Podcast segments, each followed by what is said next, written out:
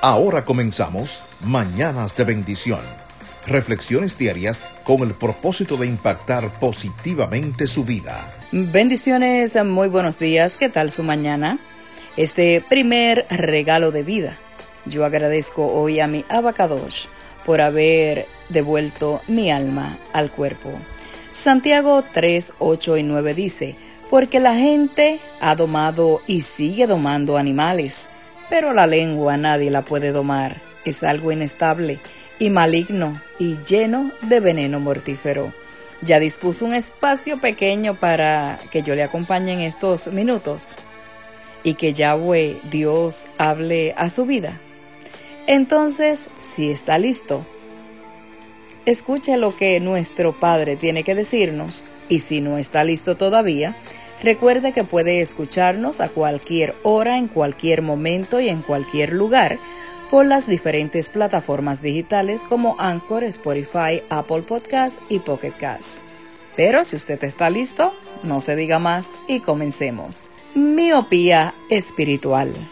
Un hombre que padecía un serio problema de miopía se consideraba un experto en la evaluación de obras de arte. Un día visitó una galería con su esposa y unos amigos. Debido a que había olvidado los lentes en su casa, no podía ver las pinturas con mucha claridad, pero eso no le impidió expresar sus opiniones. Al detenerse ante lo que pensaba era un retrato de cuerpo entero, y no dudó en criticarlo, y con cierto aire de superioridad dijo, entre otras cosas, que el sujeto estaba vestido de forma ordinaria y andrajosa, Luego continuó con sus comentarios despectivos, hasta que su esposa logró llegar hasta él y lo apartó discretamente para decirle en voz baja, Querido, estás frente a un espejo. La psicología nos dice que la proyección es un mecanismo de defensa que consiste en atribuir nuestras propias faltas a los demás.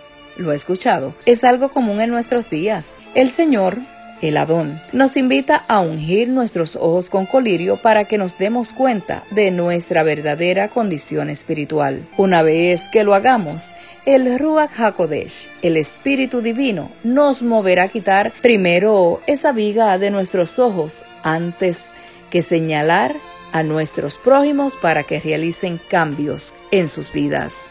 En Mateo 7.3 dice, ¿Por qué miras la paja que está en el ojo de tu hermano y no echas de ver la viga que está en tu propio ojo? Si los hombres desean colocarse donde Yahweh, Dios, puede usarlos, no deben criticar a los demás para poner de relieve sus defectos.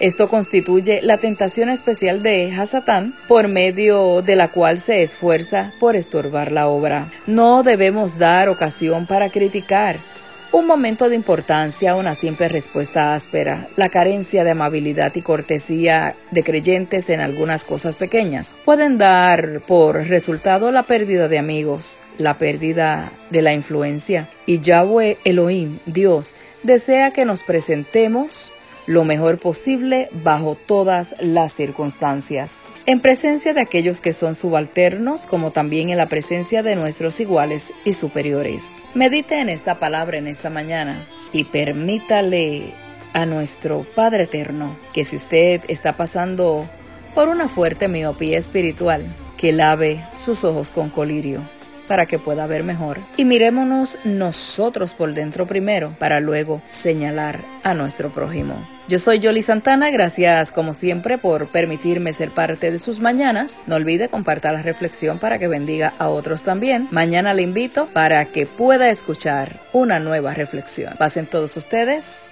un excelente día. Shalom, shalom.